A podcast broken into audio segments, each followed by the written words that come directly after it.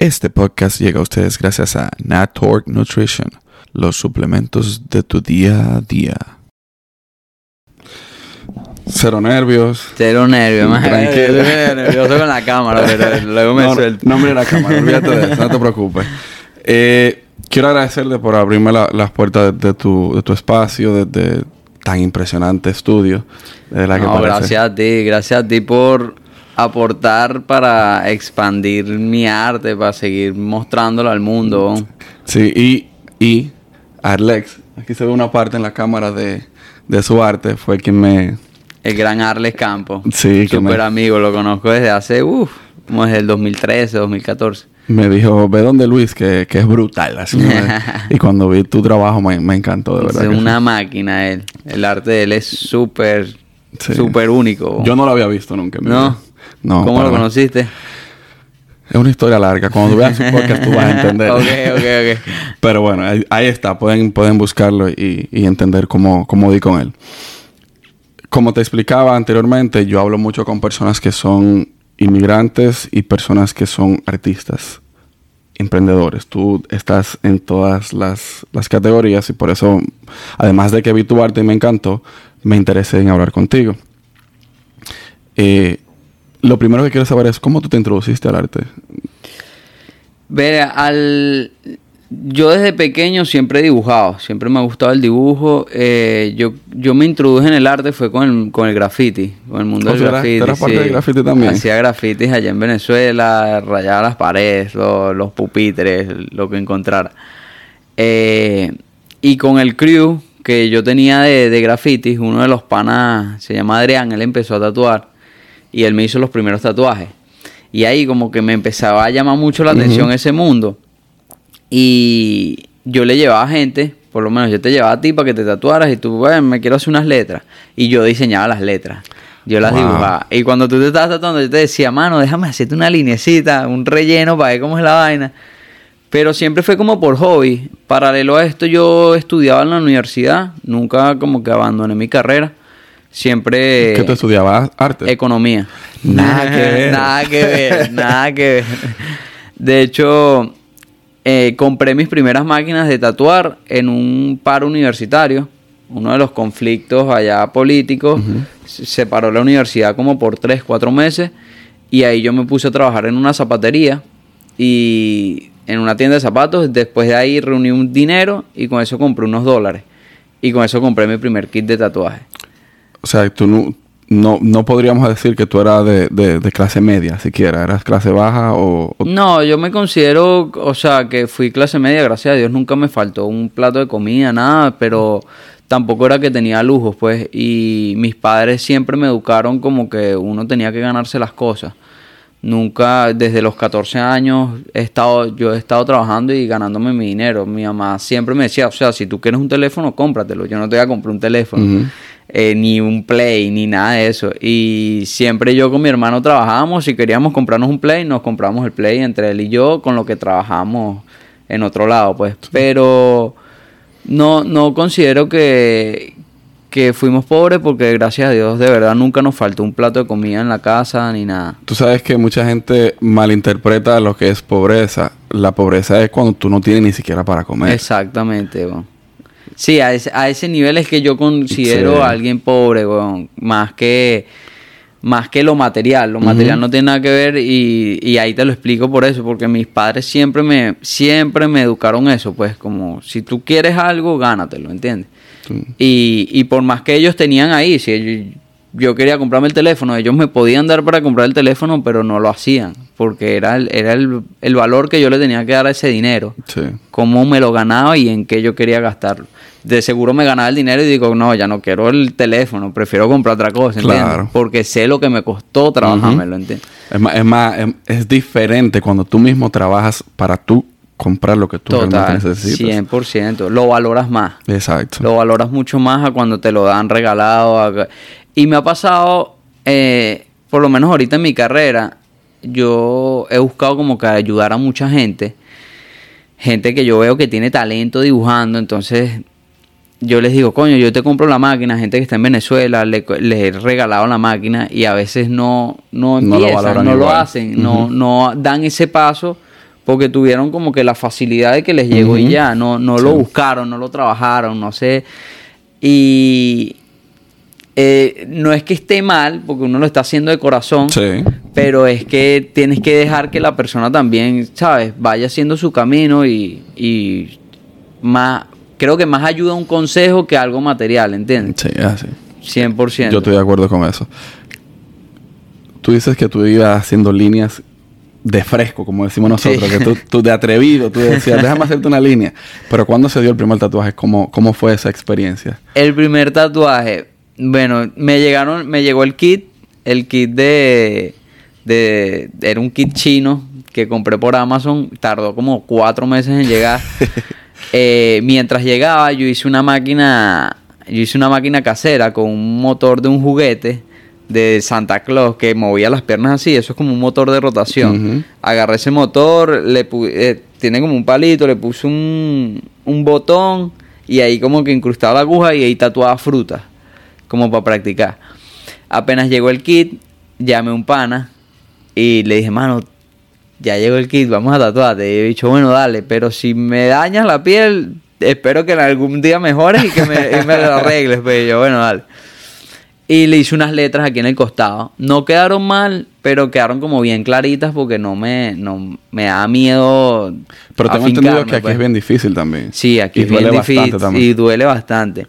Y ese pana mío, de hecho, él se siguió prestando después para que lo siguiera tatuando. Le, le Él era el canvas. Él era el canvas. Le hice unas letras, mi primer tatuaje, y a él le hice también el primer rostro que hice, que fue un rostro de Salvador Dalí. ¡Wow! Y- Tienes que enseñarme ese. Sí, bueno, ahorita te lo muestro. Está normal, pero bueno, fue mi primer rostro y yo todavía lo tengo en el Instagram y todo porque me gusta ver como ese progreso del trabajo. Claro. Yo he visto, yo he visto varios trabajos que tú has hecho de, de Dalí específicamente. He visto, creo que vi uno de hasta de una pintura de él o de un estilo Sí. de su pintura. A mí me gusta me gusta para mí desarrollar mucho como ese esa temática que él lleva, como ese surrealismo, pero a mí me gusta como llevarlo mucho como a ese tema espiritual, ese tema del cosmos, de, de tu parte interior, todos esos diseños son como que siempre que me siento a diseñar, no sé por qué siempre me llevo a esa temática. Porque ese es su estilo. Ese es mi, eso es lo que me gusta, pues. Sí. Ya si el cliente viene con algo específico, quiero esta idea, esta idea, esta idea, ya, yo se la estructuro en su idea, pues. Pero si me dan a mí la libertad, yo siempre voy a irme un poquito más por ahí. pues. Hablando de Dalí, ¿has ido al museo que hay en San Petersburg? Increíble, Sí. increíble. Unas obras. Sí. No, ese pana es un maestro, eh. Cuando yo vi el que, yo no sé si que hace, hace qué tanto tiempo tú fuiste, pero cuando yo fui, hay una sección, una parte que tú te, te pones frente a su pintura y con tu celular, tú tiras una foto y se ve diferentes como imágenes. No sé si tú lo has visto. No la he visto. Yo la tengo después cuando acabemos más ahorita. Yo he visto, me- la que a mí me impacta es una obra que de lejos se ve como que Abraham Lincoln y te acerca y es como una mujer parada en la ventana y el Abraham Lincoln se ve como pixelado. Oh, wow. Bra, increíble. Eh, Era, era muy, increíble. era muy- era muy duro. Yo no sé qué tenía ese pana en el cerebro, pero estructuraba las formas de una manera que como le Sí. diera la gana, pues. Sí, él, era impresionante para mí. Así mismo. Todo eso que pasaste con lo del tatuaje fue en Venezuela, ¿cierto? En Venezuela, correcto. ¿Por qué decides venir a Estados Unidos? Este, bueno, como te dije, nunca abandoné mi carrera. Eh, después que hice el primer tatuaje, nunca paré de tatuar tampoco. Siempre buscaba por lo menos poner una persona una vez a la semana, dos veces a la semana. Así no cobrara, era, era como el hobby de, Claro. ¿sabes? Esa adrenalina de que quiero tatuar, quiero tatuar, quiero tatuar. Me pasa lo mismo con esto. Es lo mismo. Así mismo. Que- y esa misma adrenalina, ¿sabes? La, la tenía y lo hacía. Y seguía, seguía estudiando. Luego fui retirando materias de la universidad para dedicarme más a esto. Hasta que retiré ya la universidad por completo, que nunca le dije a mis padres y todo. Yo retiré la universidad en septiembre. Y yo dije, ya, ya la situación del país, económica, política, todo, social, estaba mal, mal, mal. Eso fue en el 2016. Oh, fue reciente. Sí. Y en septiembre yo retiré la universidad y yo dije, mira, yo el, este, o sea, yo en el 2017, yo no quiero estar aquí. Yo necesito irme. tenía planeado irme para Ecuador, tenía planeado irme para Chile, estaba buscando las rutas por autobús, como uno moverse. Este, y en julio, eso fue en septiembre, ese, ese mismo año, en, en, o sea, tres meses atrás, un amigo que estaba aquí, él me llamó y me dijo, hermano, yo estoy viviendo en Miami, ya yo lo había tatuado allá, este, pero no, no, no me quiero tatuar aquí porque es muy caro. Y si tú tienes visa, yo me había sacado la visa con mi hermano. Si yo tengo visa, bueno, si, si yo te compro el pasaje, tú vienes y me tatúas todo. Wow. Y yo, hermano, tú compras el pasaje y yo te forro la vida completa, no me importa. Y efectivo, el, el pana, eso fue en julio. En septiembre yo decidí eso, yo no tuve más contacto con él. Y él me llama en noviembre, me llama un domingo. Me dice, brother, estoy, estoy averiguando los pasajes, que estoy viendo que ya están económicos. Te lo voy a comprar en cualquier momento y te aviso con tiempo. Yo, bueno, dale pues. Eso fue el domingo, lunes, martes. El miércoles me llama. Hermano, te compré el pasaje para el domingo. Cuatro días después. Y yo y que no, me, no tenía nada de dinero, no tenía dólares, no tenía nada. Y ya yo sabía que tú para entrar por lo menos te pedían un efectivo en dólares Oh, no o algo. De Venezuela no sabía eso. Sí, no. Es aquí, cuando entras aquí. Cuando entras Pero- como inmigrante, ¿sabes? No sabía. que a veces lo, lo te piden como que cuánto tienes en dólares, cuánto tienes en tal, y yo, bueno, no tenía nada, y esos cuatro días que, que a mí me quedaron fueron los cuatro días que yo más hice dinero y que más tatué en Venezuela. Wow. Eso sí, me dediqué a tatuar desde las 9 de la mañana hasta las 3 de la mañana casi todos los días, y hice 700 dólares. Supongo que no tenías muñeca después de que acababa de salir. eso, eso tiene que ser bien difícil. Sí, 700 dólares logré hacer, que 700 dólares en, en Venezuela es billete. Y para hacerlo en cuatro días es difícil. Vendí una moto que tenía, vendí varias cosas también. Y con eso me vine. Agarré, el, no perdí la oportunidad y el, el mismo domingo me vine. Llegué como a las 2 de la mañana aquí y pasé tranquilo. Yo decía, en mi plan, era que yo duraba un mes tatuando aquí y yo me regresaba por mi familia, porque yo quería terminar la universidad, whatever. A la semana que estaba aquí, yo dije, no, yo me quedo, yo no, yo no ¿Quién va vuelvo, para yo no- yo no regreso para esa locura. Es fuerte porque, ¿sabes? Bueno, yo me vine solo y es un paso como que entre dejar a la familia, por lo menos mi mamá no tiene visa, tengo familiares que no tienen visa y que es complicado verlos hasta que yo no como que estabilice todas las cosas aquí para yo poder salir.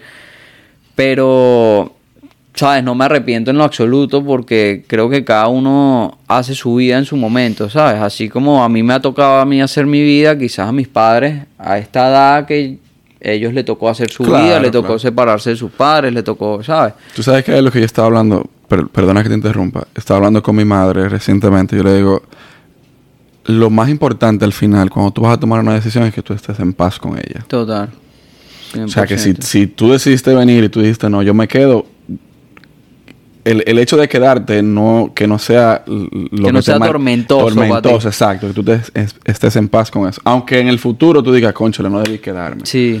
Pero ya tú decidiste tú mismo hacerlo. Sí, así mismo.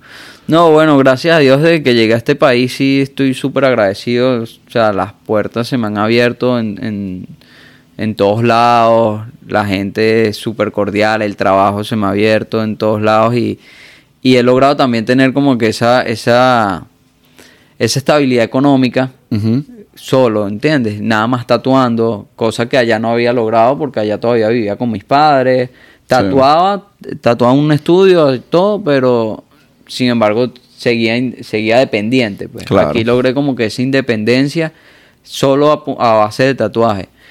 Eh, llegué y a los cuatro días ya encontré dónde tatuar. O sea, una tienda me, me contactó para tatuar y empecé ahí. Eh, como todos, al principio es difícil. Eso te iba a preguntar, ¿cómo fueron esos primeros días? Porque tú no tienes clientes. No tienes clientes, tienes nadie te conoce. Es, es complicado. eh, pero sin embargo, como que nunca perdí esa, esa meta. Como ya tenía como que un portafolio armado, tenía algo que mostrarle a las personas. Y bueno, me tocó hacer Uber, me tocó trabajar en construcción, me tocó hacer mil trabajos más para completar ese dinerito de la renta. Pero cada vez que hacía ese trabajo tenía 20 tarjetas en el bolsillo y a Y cada persona que veía le entregaba, le entregaba una tarjeta. Y, y así fue como que, ¿sabes? Poco a poco me... Mi tiempo libre lo dedicaba a irme a entregar tarjeta en los gimnasios, en los carros, le ponía tarjeta, en el Dolphin, eh, aquí mismo afuera, Me ¿sabes? está dando una idea tú. Eso, eso es lo mejor, hermano. Eso es tremenda idea. Y de hecho, mira esta historia. Yo, el primer, uno de los primeros peloteros que yo tatué se llama Gerardo Parra. Lo he escuchado. Un grandes ligas, un monstruo, un caballo, Baby Shark. Este, y yo a él lo conocí por un Uber. Un, un Uber que me hizo una carrera y yo le entregué una tarjeta hace tres años, yo llegando. Y el pana me siguió y empezó a ver, o sea, desde que ese momento que me siguió, me empezó a ver todos mis trabajos y vio mi evolución. Desde ahora mando a hacer mi tarjeta ahora. Así mismo, mano, hazla de una vez. Es súper importante. El pana siguió mi trabajo y tres años después, él es compadre de Gerardo Parra. Y Gerardo dijo, me quiero tatuar. Y él dijo, mano, te tengo al hombre. Y así fue que llegó Gerardo acá. Y hoy en día la relación con Gerardo, brutal. Le tatuó aquí el, el- ellos ganaron la serie mundial, el trofeo de la serie mundial. y, y de ahí, de ese tatuaje, para el mundo. Ese tatuaje llegó a Japón, ese tatuaje llegó a China, Wow. pasó por ESPN, CNE, por todos lados. Hoy yo vi que tú publicaste algo. Y, y él me decía, yo no, yo no sé nada de deporte, weón. yo cuando llegué a él, yo no sabía quién era él. Él fue el que me explicó toda la historia, me la mostró todo y me dijo, hermano, tú no sabes a dónde va a llegar este tatuaje. Y efectivo, no sabía. Y hoy en día todos los peloteros saben de ese tatuaje, todo, todas las partes de deporte saben de ese tatuaje y... Tú sabes que mucha gente ve el ve el éxito, pero nadie ve el trayecto que tú tuviste que Correcto. caminar para poder llegar ahí. El hecho de que tú digas, yo pasé por Uber, tuve que trabajar construcción, tuve que hacer ciertos trabajos que no era lo que más te gustaba, pero la necesidad para poder pagar tu, tu Claro. renta y tu, y tu, tu, tus necesidades, tu- lo básico para ti. Eso deja mucho de ti, porque realmente todos tenemos que llegar a pasar por ciertas cosas Claro. antes de poder vivir de lo que realmente queremos. Claro. Yo creo que es como un como una prueba que te pone el universo, como que realmente lo quieres, Sí. realmente lo quieres. Sí. Haz el esfuerzo, pues ajá, todo, todo conlleva un sacrificio, ¿sabes? Y ese sacrificio es dejar unas cosas a un lado para obtener otras. Y a veces como que no queremos soltar estas cosas Sí. Y queremos obtener esto, pero no queremos soltar esto. Eh, te lo digo porque he conocido mucha gente a medida que, que también le he enseñado, que quieren aprender a tatuar y en lo que están aprendiendo a tatuar, obviamente están en otro trabajo, no quieren soltar en otro trabajo, pero yo le digo, hermano, si no te dedicas a esto al 100%, obviamente esto, esto, esto te da y te completa. Claro. Pero si no, si no le dedicas tiempo, no, no vas a tener resultados, ¿entiendes? Sí. Sea en el, en el momento del día que tú le quieras dedicar tiempo, pero dedícale tiempo, así sea dos horas al día, siéntate a dibujar. Sí. Y luego te vas a, a terminar tu, traba- tu otro trabajo. Pero si de verdad quieres hacer esto, dedícale tiempo. Sí. Cuando. Algo que me parece curioso es que hay muchas personas que tienen en el área de ustedes, de- del arte, especialmente de- del tatuaje, que tienen mucho trabajo en su Instagram, por ejemplo, que es la red social ahora del momento, junto con TikTok, pero TikTok no, no es fotos. ¿Cómo, en qué momento y por qué subió la cantidad de seguidores que tal vez tú tenías en algún momento a, a lo que tienes a lo ahora? que llegó ahorita. Bueno, en Venezuela yo logré. Esto fue una técnica que yo hice, lo voy a comentar aquí, no importa. No, pues ya, ya, ya, ya tú eres tú. Exacto. Yo, yo llegué como a 15 mil, 20 mil seguidores en Venezuela. Pero yo llegaba, yo, mi truco era, un ejemplo, yo estoy aquí en Mejorarte, pero al lado de Mejorarte hay una discoteca que se llama La Quinta Bar. Yo me metía en la Quinta Bar, en los seguidores de la Quinta Bar y los empezaba a seguir. Ta, ta, ta, ta, ta, ta, ta, ta. Seguía a 100 personas. De esas 100 personas me seguían 20. De esos 20 me escribían 5 y de esos 5 se tatuaban 3. Malo por simplemente dar un clic ahí Ujú. 20 minutos al día. No fue mal. Claro, eso hoy en día No funciona. no funciona y es como que una carga porque tengo también 6 mil personas que sigo que no sé quiénes son y a veces me pongo a dejar de seguir, dejar de seguir, dejar de seguir. Pero ese fue como mi primer impulso en, en agarrar como que seguidores. Luego me vine para acá, intenté hacerlo, no funcionó. Entonces empecé como que a contactar también con gente del medio, a, mo- a moverme con gente que, que movía seguidores, para, ¿sabes? Mm, No es regalar tu trabajo, porque no, no se trata de regalar tu trabajo, pero es, es mover un marketing. intercambio. Es un, es un intercambio. Obviamente, verga, yo también estoy en contra porque a veces mucha gente quiere como que el trabajo regalado porque tengo no sé cuántos seguidores. Y no es así. Todo depende del feeling de la persona y todo depende de lo que te conviene a ti. Si tú ves si te funciona o no te funciona. Pero tú eres tu manager, ¿entiendes? Entonces tú mismo tienes que venderte también. No es Sí. Sentarte, tatuar y, y- y esperar que llegue otro cliente, sino buscar todas esas maneras para, para agarrar a la gente. Pues. Este gran parte del impulso fue gracias a tatuar a, a gente del medio, como lo fue Kelly, los, todos los peloteros que he tatuado. Me han subido mucho, mucho los seguidores y, y yo creo que más que los seguidores, que los La clientela. La clientela y la confianza de la gente, porque Sí. al final la gente cuando se mete en un Instagram y ve que tiene no sé cuántos seguidores, eso es lo único que le hace es dar Yo no es sé por qué. confianza. Yo no sé Le- por Le qué. das confianza a la persona para que Porque hay gente muy dura que no tiene tantos sí, seguidores. Yo he visto tatuadores caballos que tienen 4.000 seguidores, 5.000 seguidores y son unos monstruos. Sí. Y igualito están patrocinados por todas las empresas, pero no, no saben mover las redes sociales como, Exacto. ¿sabes? Eh, es todo. Y también hay que darle el trabajo a, a la gente que, que sabe de eso. Sí. También me ha tocado, o sea, a veces le he dado mi Instagram a gente que lo mueve para que... Para ayudarte. Para claro. ayudar, exacto. No, ya, ya al nivel que tú estás, supongo que tienes que tener un equipo de trabajo. Exacto. Y ir manejándote por Es esa ir, parte. ir delegando poco a poco funciones, pues. Claro, claro. ¿Qué tú consideras? Este, el podcast mío se llama Willy Man Uncommon. ¿Qué tú consideras que te hace sentir uncommon o que te hace sentir fuera de lo común? En mi trabajo, Sí. o- O tú como persona, o ambas. mira, a mí incómodo, aquí en el estudio me hace sentir incómodo, No, incómodo no. Uncommon, o fuera de lo común. fuera de lo común, Sí. fuera de Que, lo que tú consideras que eso es lo como que, por lo que tú eh, sobresales. Ok. Ok. Verga, ¿qué me hace sentir fuera de lo común? Eh... Verga, no sé qué decirte. Es difícil. En mi trabajo. Si tú vas a decir algo, algo que tú consideras que la gente te busca por eso, ¿qué sería? Tú no sabes. No, sé, idea. weón, no tengo no te- no, te preocupes. te va- voy a hacer otra pregunta para que entonces, tú vayas pensando si tú consideras que hay algo. ¿Qué no te gusta de tatuar? Verga, no me- a veces no me gusta el, el trato con el cliente. A veces la parte es, más es- difícil. es complicado, sí. Yo he hablado ya como con tres tatuadores y me han dicho lo mismo. Es complicado porque no, no estás como tratando una hoja en blanco y ya, sino que la persona se queja. La persona a veces no saben de diseño, pero te quieren imponer lo que ellos quieren. y tú, mira, no se va bien. No, yo quiero eso, yo quiero eso. O no lo quieren ellos, lo quiere la esposa. Y tú, brother, vas a llevar el tatuaje tú, no tu No tu esposa. esposa. Y a él le gusta, pero a la esposa no. Entonces es como que tienes que lidiar con todo eso y, y llegar como que a un punto medio. Sí.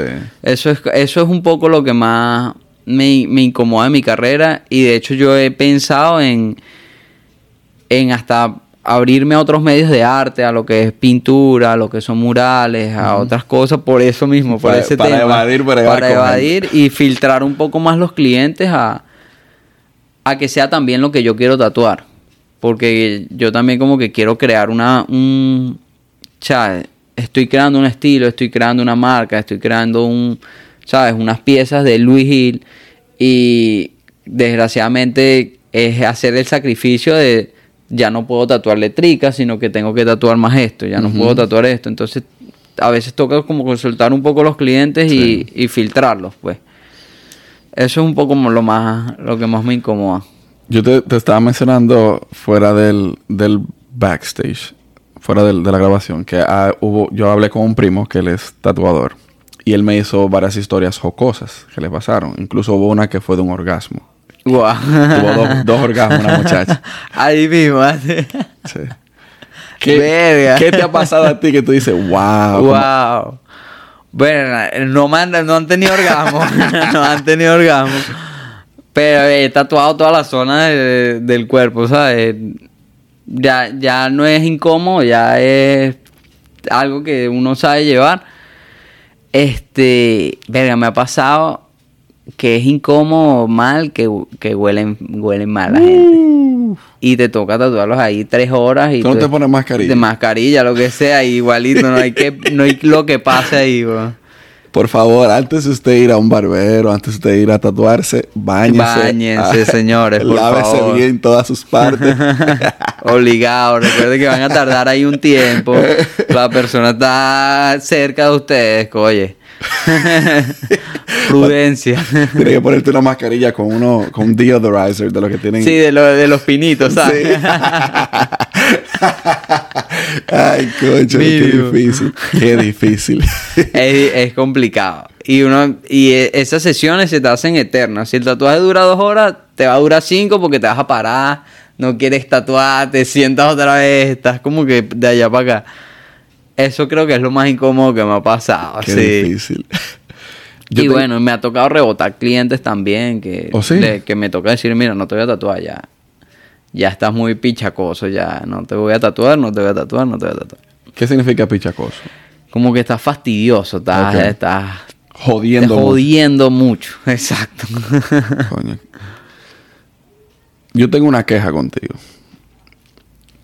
Tú te montaste en un avión para pedirle matrimonio a tu esposa. Tú no puedes estar haciendo ese tipo de cosas porque entonces nos la pone difícil a nosotros. ¿Cómo diablo a ti se te ocurre hacer eso? Donde todos nosotros los hombres, entonces, ¿qué vamos a hacer?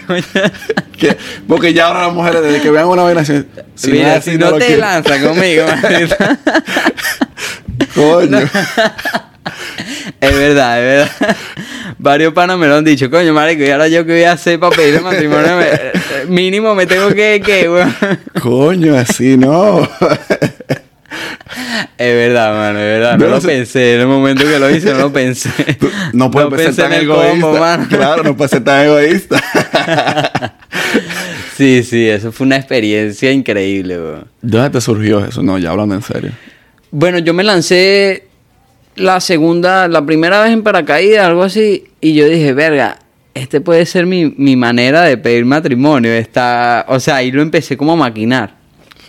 Me lancé con, con Kate antes, una vez, y ya cuando yo dije, ya, es el momento, me, ahí lo, lo planifiqué todo, lo planifiqué con una amiga que se llama Andreina, la esperamos abajo con unos carteles, yo me lancé de primero, ella se lanzó de último para yo llegar y ya cuando ella llegara yo estar abajo, pero no se los recomiendo. Se ve muy bonito en video, pero no se los recomiendo, men. La adrenalina es horrible. O sea, ya para un hombre como tal, ya el pedí matrimonio y ya uno está como nervioso. Imagínate si te vas a lanzar 15 mil pies de altura. Ya yo me he lanzado cuatro veces de paracaídas y esa cuarta vez es la única vez que yo pensaba que me iba a morir, que si yo no iba a abrir paracaídas, que, que, que iba a Todo lo pasar, malo, marico, todo lo todo lo malo. Estaba nervioso, ansioso, me estaba, estaba desesperado, desesperado, corriendo de allá para acá. Ella me veía, pero ella no entendía. Lo bueno es que los nervios pasan colados porque tú te vas a lanzar un avión, ¿entiendes? Sí. Eso es lo único bueno. Pero de verdad, de verdad, de verdad, hermano, como yo me sentía, no, no, no se lo recomiendo a nadie. Yo hace tres años decía que yo me quería tirar de un paracaídas. Y tuve una experiencia recientemente en, un, en unos juegos de esos de... De uno de los, de los parques. Y me monté y me sentía... Me sentí mal. Me sentí como ansioso, me sentí... yo- Te desesperas desde... Sí, sí, sí. Y a mí me gusta o me gustaban, pero ya, ya, no, no. Se Uno se va volviendo viejo y le da miedo. Sí, ¿eh? se me, se me quitó la idea de eso, muchacho. Verga, así te digo, es una experiencia increíble lanzarte en paracaídas. De verdad, es una es la experiencia de tu vida. Cuando tú llegas abajo, tú dices, mira, no hay problema que valga. Me acabo de sobrevivir de 15 mil pies de altura. Todo me vale mierda. y vas con una energía repotenciado. De verdad, la experiencia es muy bonita. Si lo puedes hacer, weón, hazlo. No te vas a arrepentir. El mayor miedo es cuando vas en el avión. Ese es el mayor miedo. Ya cuando saltas, ya es como ir en una moto a 120 millas por hora, pero en caída. Pero a mí no me gustan las motos tampoco. Yo ahora mismo le tengo como mucho miedo a morirme ahora. No, no miedo, sino como que no quiero uno morirme se ahora. pone prudente, uno, Sí. uno es más prudente más con el riesgo. Sí, no, no me Yo también morir. tenía una moto y la vendí por eso mismo. La manejé como cuatro veces y dije, verga, y si me chocan. Y- Porque no depende de ti solamente. Exacto. Puede llegar otra persona y darte un toquecito y... Y no. Ya volviendo al arte, ¿tú tienes algún ritual que tú hagas antes de tu tatuar? verga, ¿Tienes como- alguna ropa, una prenda o algo que tú siempre te pongas? Prenda no, es como un ritual muy, muy interno. Es que cuando yo tatuar, yo como que limpio ahí mi espacio, yo interno diciéndome, pues, y pongo mis tintas como que de cierta manera, que seteo mi espacio y cuadro al cliente, pero e- ese es como mi ritual ahí, pero Sí. es como muy mental, pues, es como muy al momento. Muy tuyo. Exacto. Interesante. Hablaste anteriormente, ya para ir cerrando, lo del cosmos. Yo quisiera profundizar un poco de eso. ¿A qué tú te referías en ese momento cuando me mencionaste lo del cosmos? Ok. ¿Tú, tú crees en, en las energías y todo eso? Yo creo mucho en las energías, creo, creo en Dios, pero no como que ese Dios barbudo que todo el mundo muestra, sino como que, ¿sabes? Un Dios de amor que, que está aquí, está aquí justo con nosotros, no está en ningún cielo, no está en, no hay ningún infierno, no creo en nada en eso. Creo más como que en una conexión en, con el todo, pues. Este, creo que estamos como que en un paraíso, uno en una tierra, uno pone una semilla y esa semilla crece con luz, con sombra. El, el humano cree que se la sabe toda y no sabe nada. Eh, un humano no sabe cómo hacer una gota de agua, no sabe cómo hacer una, una hoja. Y ese, eso es, verga, lo hermoso, lo hermoso del mundo, lo hermoso como que de ese cosmos, pues. De ese infinito que, que vemos que, verga, es, es- increíble como que la percepción que llevo a veces de las cosas. Creo que es como que un espacio infinito. Estamos aquí viéndonos tú y yo, pero ¿qué hay entre este espacio entre tú y yo, sabes? La cantidad de cosas que hay aquí. Entonces, es como que el humano está buscando mucho afuera, pero realmente ni siquiera conocemos lo que, lo que hay aquí o no, o no lo entendemos. Pues. Sí. Lo, lo hemos llevado muy a lo banal, lo hemos llevado muy a lo externo, más que a lo interno. Y sí, es- ese, ese es como el cosmos. Creo que cada persona es un universo. Yo también estoy. Totalmente, cada uno tiene una percepción distinta de las cosas. Y sí, como e- esos temas, weón, esos temas son los que me... Yo soy de los que de los que piensan que sí, que hay una persona allá arriba superior, un ser superior, que a uno le llama Dios, otros le llaman de otra forma. Yo creo también de que las energías son muy importantes. Y te, te lo voy a decir en el caso de nosotros, cuando yo llegué yo sentí como una vibra positiva. Eh, y eso es lo que hace que los podcasts usualmente que yo hago se sienta Sí. se sientan como orgánicos y se sientan bien que la gente está aquí sentada Claro. con, con nosotros ¿tú me entiendes? Eh, por eso no me gusta hacerlo vía Zoom vía virtual porque Claro. no hay esa conexión igual como Claro. que estamos tú y yo aquí hablando y sí yo estoy de acuerdo que no sabemos qué hay entre nosotros es- ese universo de, de pequeñas cosas de, Sí, que, que puede haber y soy muy soy muy de energía y de, y de vibra total. y cada día que grabo un podcast diferente, siento más esa vibra. Mientras mejor la siento, mejor se da Total. la conversación. Y esa vibra la transmites tú. O sea, t- o sea, como yo me siento es como yo voy a percibir las cosas, ¿entiendes? exacto, si yo me acuerdo. siento mal, voy a percibir todo mal. Si yo me siento bien, entonces como que tenemos también ese poder de cambiar el mundo, ¿sabes? O cambiarte tú. Pues al cambiarte tú, cambias el mundo, o cambias tu mundo. Exacto. Y eh, eso es lo que tiene que entender mucha gente, no, no darle la responsabilidad a otra persona sobre tu estado de ánimo, sobre tu economía, sobre lo que sea. A veces cre- creemos que estamos regidos por que otras cosas que nos están manipulando, pero no, man, yo estoy aquí, tú estás ahí, no hay nada aquí. Sí. Y yo soy el responsable de cómo me siento ahorita y lo que estoy transmitiendo, ¿entiendes? Igual tú, igual, ¿sabes? Pero nos han hecho sentir pequeños, weón. Nos han hecho sentir que no valemos. Y no es así. No, y, y muchas veces... Somos el milagro, weón. Sí. Somos un milagro. Somos un instante ahí presente vivo. Y, ne- y no y así como estamos vivos en un instante lo perdemos esa vida. Sí. y no la valoramos estamos más pendientes del zapato estamos más pendientes de la ropa del trabajo de la casa de no sé qué de ta ta ta. Pero y este momento y esta vida y esta respiración de dónde viene Sí. De- estoy viendo estoy escuchando estoy percibiendo. Yo, yo, a mí muchas veces me tildan de que yo cojo la vida muy chilling, como que yo parezco que no tengo problemas. Pero yo lo que he hecho yo conmigo es, yo no tengo que decirte a ti los problemas que yo tengo. Claro. Porque al final tú tienes problemas, esa persona que está allá tiene problemas, todos tenemos problemas. así mismo Y yo diciéndote a ti no me vas a resolver. Así claro, siempre hay que tener una persona que tú puedas desahogarte, pero no con la intención de que de cargar a esa persona, sino no, más bien de, de, tu drenar. de tu drenar Exacto, tu- de tu sanar. Yo, yo considero que esa es la mejor manera de uno sanar las heridas, pues de cosas que uno tenga, momentos fuertes que te hayan pasado, lo que sea que tengas cargado de odio, arrechera con no sé quién, si tú no lo hablas, no lo comunicas, nunca, no lo vas a poder sanar. Así. Pero si lo hablas y lo comunicas, ¿sabes? Con esa intención de, de, ya, quiero soltar esto. Más allá de que quiero dejar mal a una persona o quiero hacer, no. O culparlo. O culparla, no. Es simplemente drenarlo y, y quizás esa persona a quien se lo estás comentando te va a dar el mensaje que tú necesitas para que termines de, de soltar de ese nudo. Sí, es así, estoy de acuerdo con eso. Y todo, eh, ahí es donde todo está conectado y no lo vemos. A veces no tenemos empatía con las otras personas, vamos caminando y, mm, ¿sabes? No, no le quitamos hasta la mirada a la otra persona y suponiendo cosas aquí en la cabeza y no, Sí. no es así. Estoy de acuerdo con eso. ¿Cuál es tu filosofía de vida ya para cerrar y cerrando? Verga, mi filosofía de vida. eh, verga, yo creo en el amor, weón. Es eso. Creo en el amor y creo en mi palabra y que hay que ser fiel a la, palabra que uno tiene, ¿sabes? Este, creo que ese es tu mayor compromiso contigo. En, en que cumplas esos, esos requisitos que tú quieres cumplir para ti, esas demandas. Quiero hacer esto y hacerlo. Quiero esto y hacerlo, ¿entiendes? Este, para que puedas vivir tu vida plena, cumplir las demandas de, de tu ser, por así decirlo. Sí. Y como lo digo, no en lo banal, porque no lo pueden como que malinterpretar, sino en, en el, en, ¿sabes? En el amor, en sentirte bien, en, en ser fiel, ser leal, ser todo eso. Fácil es como que hacer lo malo, ¿sabes? Difícil es hacer lo bueno.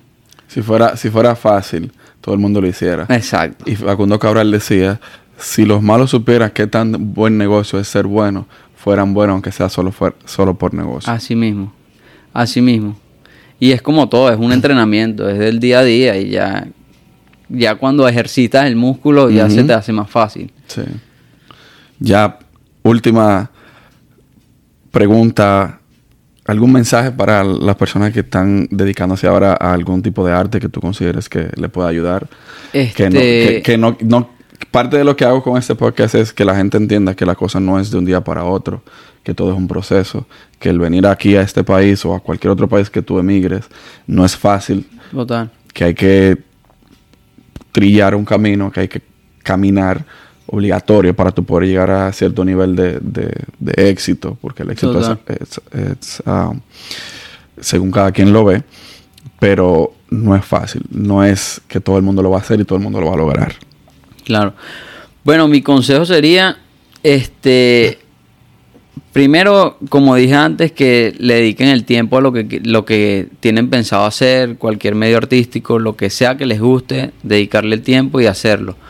Este, segundo, que crean en ustedes, eh, porque si tú no crees en ti, nadie va a creer en ti. Eh, no puedes esperar que la otra persona te diga, dale, tú puedes, si tú mismo en tu mente dices que no puedes. Este, tienes que estar seguro y confiado de que tú, tú puedes hacerlo. Y tú realmente puedes hacer lo que te dé la gana. O sea, si te quieres lanzar en paracaídas, lo puedes hacer, como si puedes tatuar, como si quieres pintar un mural, lo que tú quieras hacer, lo puedes hacer. Solo es cuestión de hacerlo. Quizás la primera vez, ahí es donde va el camino, quizás la primera vez no te sale, pero la segunda vez no te va a salir como la primera, te va a salir un poquito mejor. Y la tercera igual. Y ya cuando vayas, quizás en la vez 150, te va a salir como tú tienes planeado. Pero es dedicarte y hacerlo. Este, nunca vean como competencia a otra persona. si otra persona te gusta como, si el, el que tienes al lado te gusta como hace el trabajo o crees que el trabajo es mejor que el tuyo, aprécialo, admíralo, valóralo, que él- él está dedicando el esfuerzo de hacerlo. Pregunta con humildad cómo lo hace, aprende con humildad y, y tu competencia es contigo, no con esa persona. Este, y nada, y constancia y dedicación, más nada. Como una máquina de coser. Así mismo. Así. Dale, dale, dale. o de tatuar. Exacto, exactamente. Eh, y para agregar a eso que tú acabas de decir, Toma- Thomas Alva Edison le preguntaron que cómo él nunca se rindió si él intentó hacer las bombillas 100 veces. Y él dijo, yo simplemente entendí cómo no hacerlo 99 veces. Claro, Eso fue lo que aprendí. así mismo. O sea que... Y ya en la B100 salió. Exactamente. Hágase la luz. Exactamente. Eh, un placer, de verdad. Muchísimas Mi gracias. hermano, gracias a ti. bo. Eh, tiene el compromiso de poner, recomendarme a otra gente que yo pueda Claro hablar que con sí. ellos. Claro que sí. Y nada, suscríbanse si les interesa y les gustó el contenido, denle like, compartan y hasta la próxima. Y déjame abrirle aquí el pan.